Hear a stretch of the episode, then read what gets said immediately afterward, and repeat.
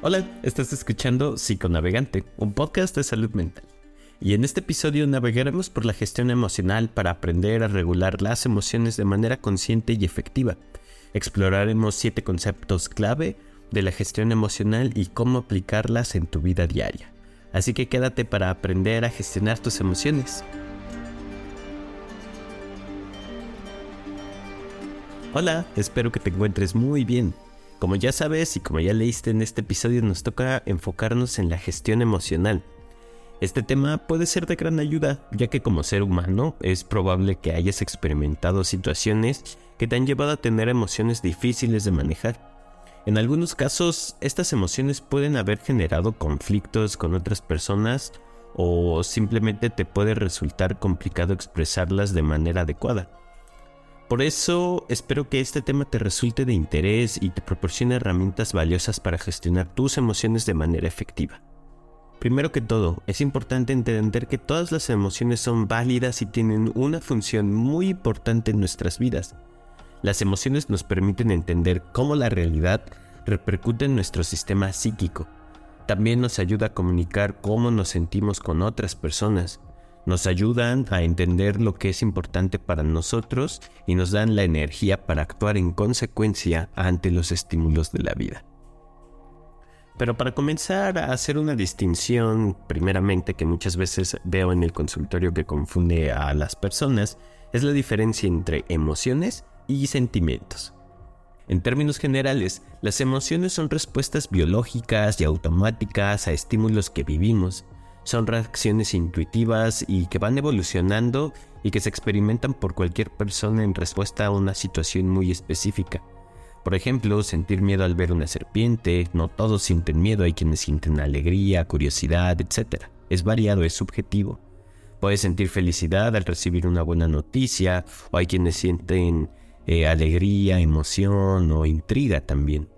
Pueden sentir tristeza al perder a alguien cercano, Pueden también, además, con, la misma, eh, con el mismo estímulo, se puede sentir melancolía, eh, resentimiento, rencor, ansiedad, etc.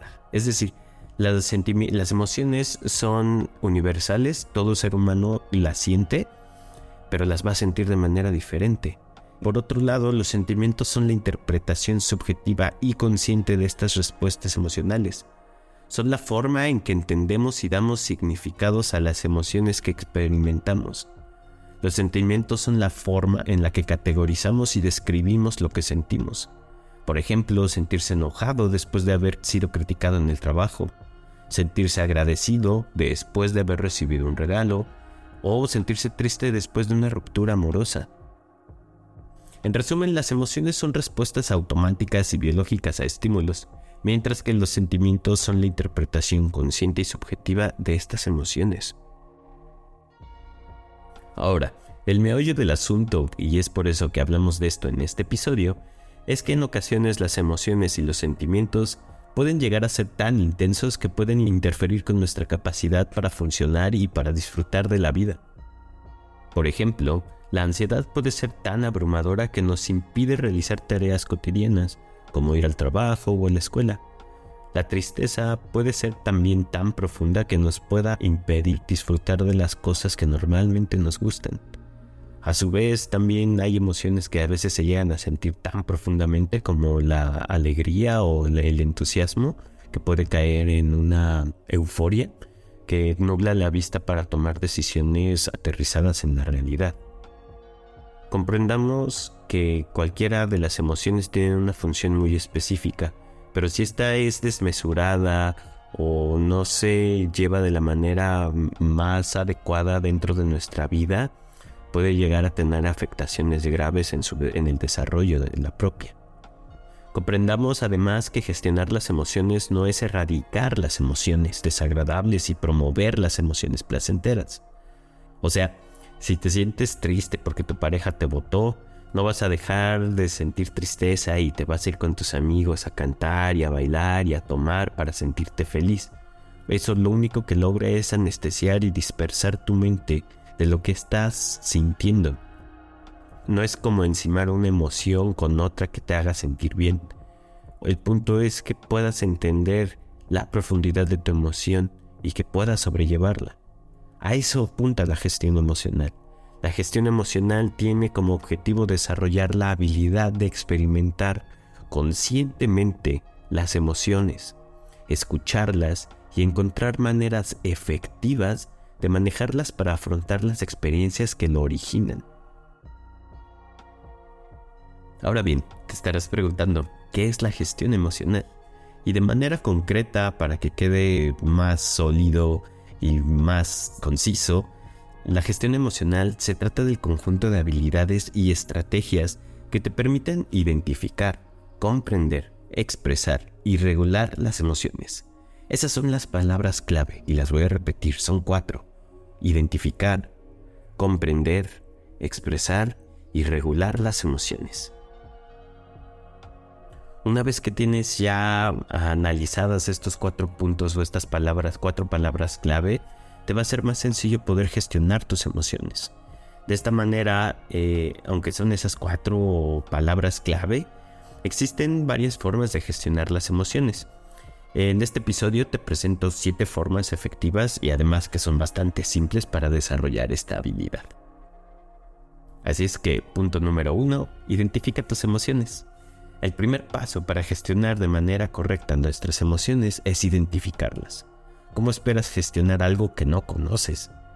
en ocasiones las emociones pueden confundirse entre sí. Por ejemplo, la tristeza puede confundirse a veces con la soledad. Para esto es importante que aprendas a diferenciar las emociones para saber qué estás sintiendo en cada momento. Muchas veces en el consultorio me encuentro que varias personas llegan y me dicen, Isra, es que siento mucha ansiedad. Y ya cuando hacemos la valoración y a las, primeras preguntas de, interrogación, cuando pregunto, bueno, ¿cuántas tazas de café te estás tomando al día? Dicen, bueno, me estoy tomando de 8 a 7 tazas al día, ¿no? Es cuando dices, bueno, es que ni siquiera es ansiedad, se llama cafeína lo que te está poniendo en ese estado. Así es que primer punto, aprende a diferenciar tus sentimientos, tus emociones y a darles nombre. Punto número 2. Acepta tus emociones. No todas las emociones son agradables. En ocasiones podemos sentir tristeza, rabia, miedo o culpa. Es importante aprender a aceptarlas y no juzgarnos por sentirlas. Las emociones son parte de nosotros y no podemos evitar sentirnos tristes o enojados o alegres en determinadas situaciones. Lo que sí podemos elegir es cómo reaccionar ante la situación y ante la emoción. Muchas veces en la cultura no nos enseñan a aceptar nuestra emoción, pues somos juzgados y criticados antes incluso de poderla sentir o cuando la estamos sintiendo. Ejemplos como, ay, qué feo te ves cuando te enojas, te ves más bonito cuando estás sonriendo. Ay, ya ves es tu culpa por haber tirado eso o es tu culpa por no haberme escuchado. Son emociones que no nos están enseñando a cómo gestionarlos. Con ese tipo de frases o con ese tipo de comentarios, lo que está realmente sucediendo es que estamos asignándole un rol específico, ya sea negativo o positivo a las emociones, mas no se nos enseña y no se nos aprenda a aceptar que esa emoción es esencial para el desarrollo humano. Así es que aprende a aceptarla, que eres humano y que no está mal que sientas una emoción displacentera. Punto número 3. Expresa tus emociones. Es importante que aprendas a expresar tus emociones de manera saludable. Esto significa que debes buscar formas asertivas de comunicar tus sentimientos sin dañar a otras personas ni a ti mismo. No por sentir enojo con una persona porque te hicieron enojar, vas y lo vas a agarrar a golpes o le vas a gritar enfrente de todos. Esto apunta a la gestión emocional, que puedas hacerte cargo de lo que tú estás sintiendo en el momento correcto y que puedas tomar partido de manera saludable para expresar lo que estás sintiendo. Por ejemplo, puedes hablar con un amigo de confianza, escribir en un diario, practicar deportes para liberar tensiones o puedes acudir a terapia psicológica. Esto te brinda un espacio para que puedas expresar de manera sana y que te sea beneficiosa para ti, ya sea para mm, fortalecer tus vínculos em, sociales con tus amigos o con tu pareja, Escribir te puede ayudar también a tener mayor claridad de tus ideas y de tus pensamientos, así como de tus emociones. E ir a terapia te ayuda también a iniciar un proceso de autodescubrimiento. Como sea, expresa lo que sientes, también te va a ayudar a poder aceptar con mayor facilidad lo que estás sintiendo. Punto número 4. Regula tus emociones. Es decir, el regular me refiero a que sepas cómo, cuándo y dónde puedas expresar tus emociones. El regularlas no significa que las contengas y que nunca las expreses y nunca llores o grites lo que estás sintiendo.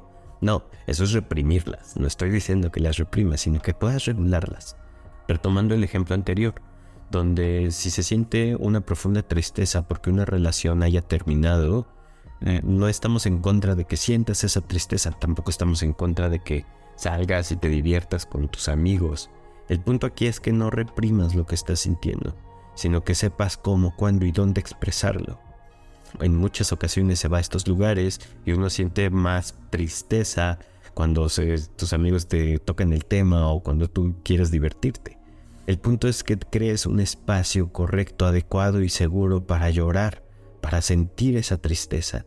Y una vez que lo hayas descargado, que la hayas aceptado y que la hayas expresado a tu manera, de esta forma cuando te toque estar en un momento de alegría, de compañía, de tristeza, puedas hablarlo de una manera más eh, estable, más regulada. Otro ejemplo es que, como decía, no vas, si te sientes enojado, no vas a ir a gritarle a la persona en ese instante. Hay quienes lo hacen, pero bueno, esas personas puede que no estén trabajando en estos procesos emocionales. Eh, lo que sí, si te llegas a sentir enojado, es que puedas tomarte un tiempo de alejarte de esa persona y lograr contener, ya sea golpeando una pelotita en tu, en, tu escritorio, escribiendo o rayando una hoja, puede funcionar muchísimo, pero que puedas alejarte y darte ese espacio y saber cuándo poder expresar esa molestia. Después de que hayas descargado esa emoción, poder regresar y decir abiertamente y con más asertividad, decir, oye, ¿sabes que me molestó muchísimo esto que, que, comentaste? Habrá momentos donde las emociones tienen que salir al momento.